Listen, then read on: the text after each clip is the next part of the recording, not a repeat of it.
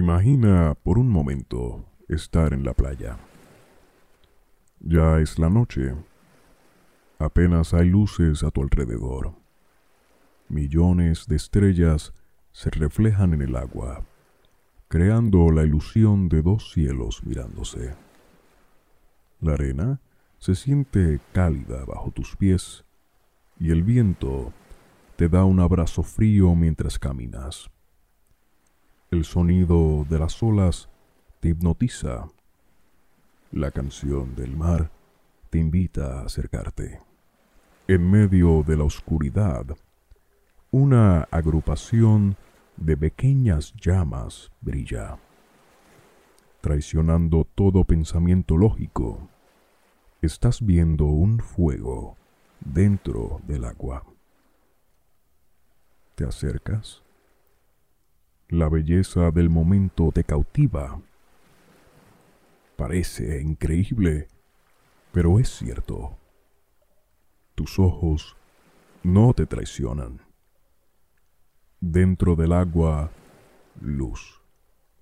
Miles de millones de microorganismos bailan al ritmo de la canción del mar. Puerto Rico cuenta con tres de las cinco bahías bioluminiscentes que existen en el mundo. Pocas experiencias son tan hermosas e impactantes como disfrutar de estos espectáculos de luz y de vida. Ahora, imagina que han anunciado la construcción de un nuevo hotel cerca de la bahía.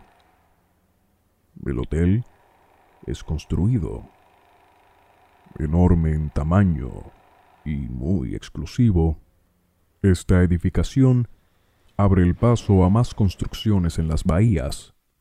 Edificios aparecen como salidos del mismo aire. Hoteles, barras, restaurantes, todos desparramados, todos con precios exorbitantes, todos utilizando las bahías bioluminiscentes como estrategia de mercadeo. Un día, recordando la marca de aquella primera experiencia, decides regresar.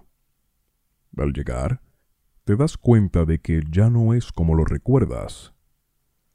Al caminar por la costa, te percatas de cómo apenas existe una bahía. La luz de los edificios, de los hoteles y negocios contamina todo donde antes veías océanos de estrellas, ahora solo ves la extensión interminable de un cielo vacío. Mientras caminas, acercándote al agua, esa misma agua que tiempo atrás parecía como encantada, como hechizada por la misma naturaleza, te das cuenta de que ya no brilla. Te acercas más aún tienes esperanzas.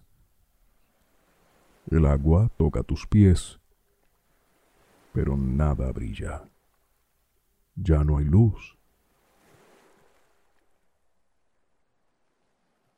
Escenarios como este podrían surgir de aprobarse códigos de uso de terreno enfocados más en promover una construcción intensiva que tener un enfoque sustentable.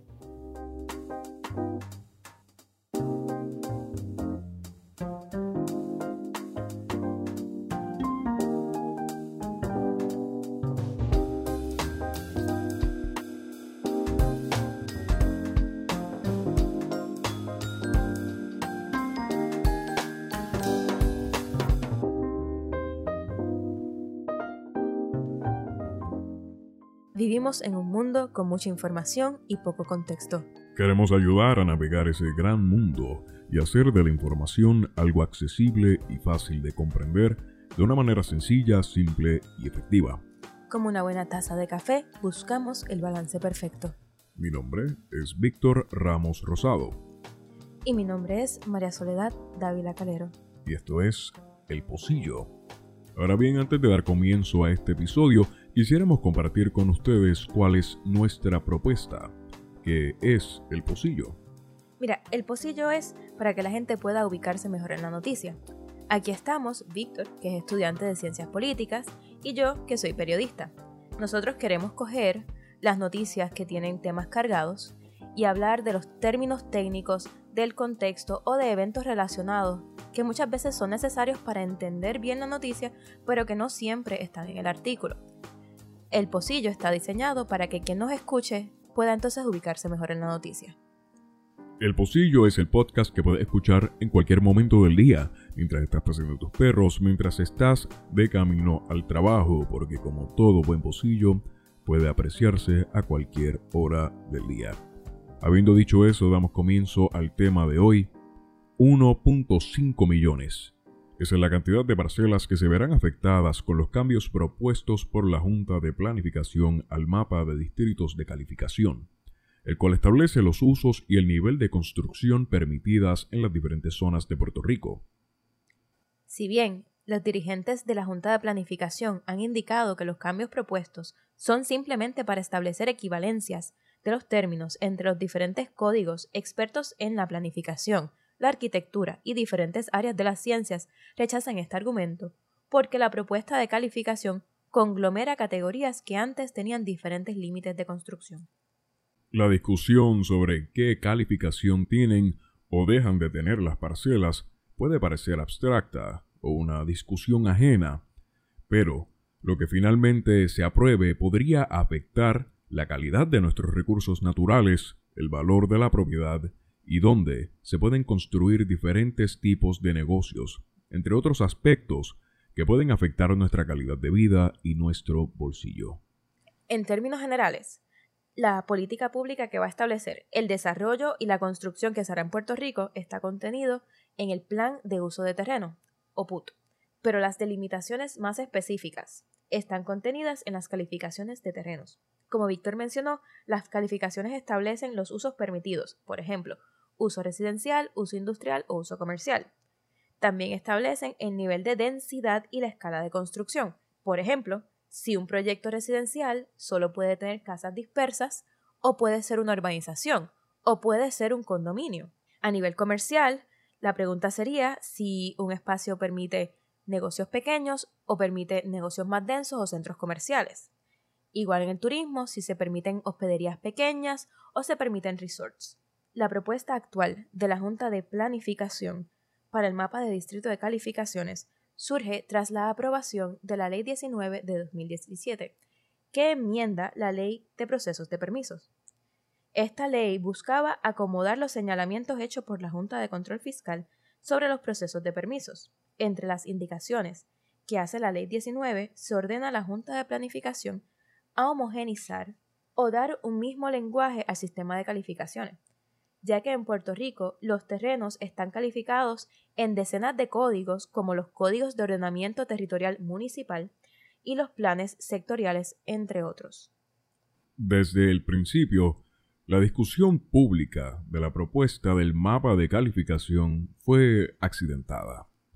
La primera vista se tuvo que posponer porque cayó el día del huracán Irma, y en una coincidencia poco probable, el segundo intento de celebrar una vista tampoco se dio, porque cayó el día 20 de septiembre de 2017, el día en que el huracán María azotó a Puerto Rico.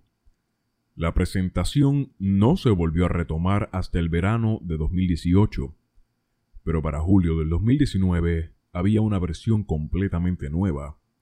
Las vistas para esta versión se dieron entre el 15 al 14 de julio. El día 22 de julio, día del paro nacional, hubo una vista, y el 24 de julio, día en que renuncia Ricardo Rosselló, se dio otra. El periodo para comentar sobre esta propuesta se extendió hasta el día 26 de septiembre de este año.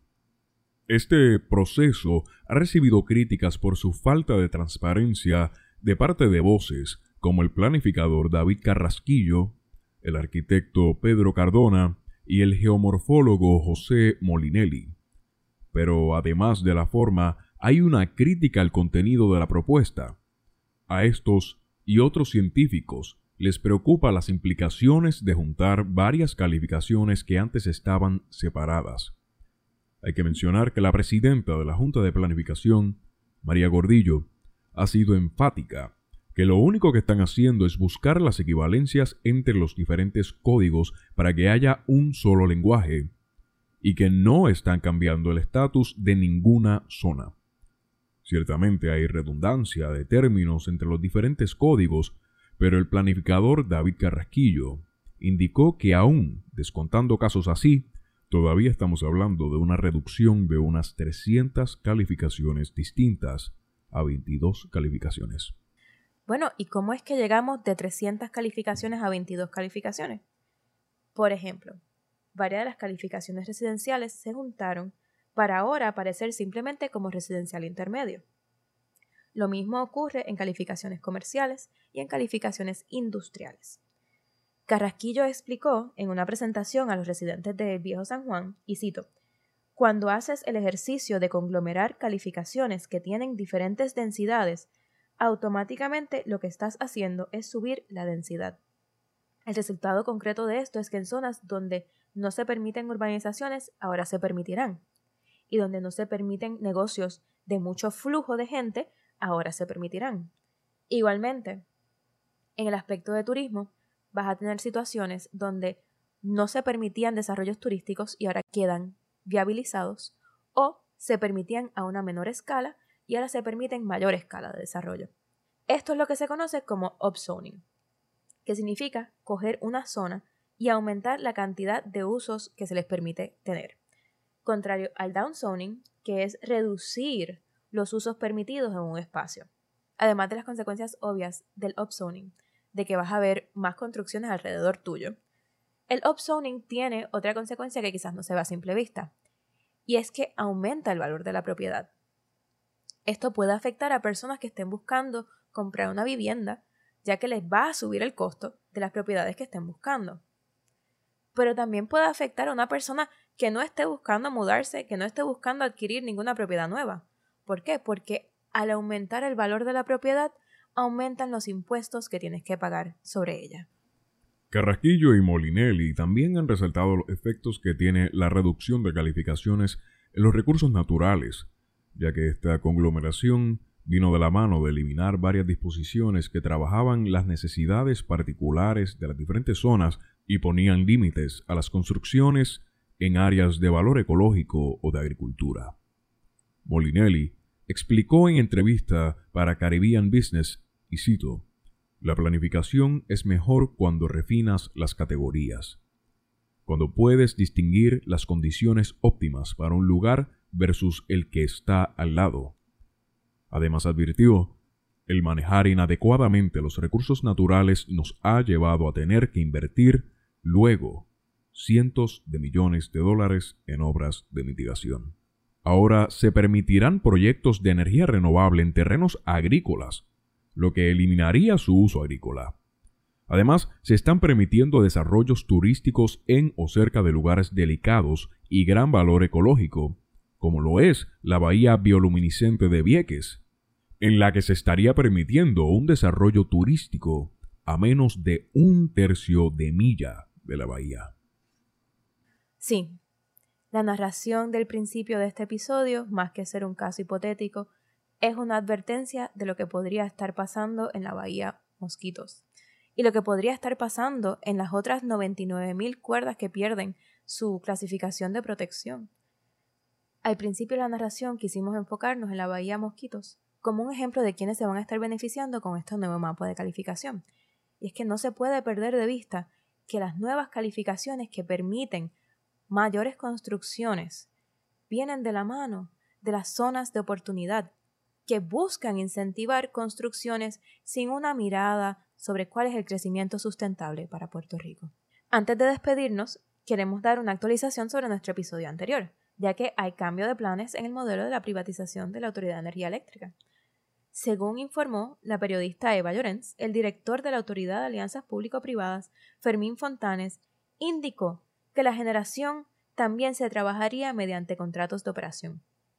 En el plan original, la generación se privatizaría completamente, y era la transmisión y distribución las que funcionarían mediante concesiones, como funciona el aeropuerto Luis Muñoz Marín. Este cambio puede ser indicativo a que el sector privado está teniendo fuertes reservas de asumir el riesgo de una venta total. Y es que no podemos olvidar que bajo la administración de Sila María Calderón se privatizó la autoridad de acueductos y alcantarillado, pero ese proceso se tuvo que revertir. Si desean saber más sobre este tema, pueden buscar nuestro episodio anterior en el que discutimos el acuerdo de reestructuración y privatización de la Autoridad de Energía Eléctrica. El Pocillo es un podcast semanal producido de manera independiente. Pueden encontrarnos donde sea que escuchen sus podcasts. Eso quiere decir Spotify, Apple Podcasts, Stitcher, Google, donde sea que escuchen sus podcasts, nos pueden encontrar. También pueden encontrarnos en nuestras redes sociales como El Pocillo Podcast. Pueden seguirme en Twitter en @maria underscore soledad 7 y a mí me consiguen en at Don Víctor Ramos. Si tienen sugerencias de temas que les gustaría que discutiéramos o expliquemos, pueden escribirnos a posillopodcast.gmail.com. Eso es todo por hoy. Hasta la próxima.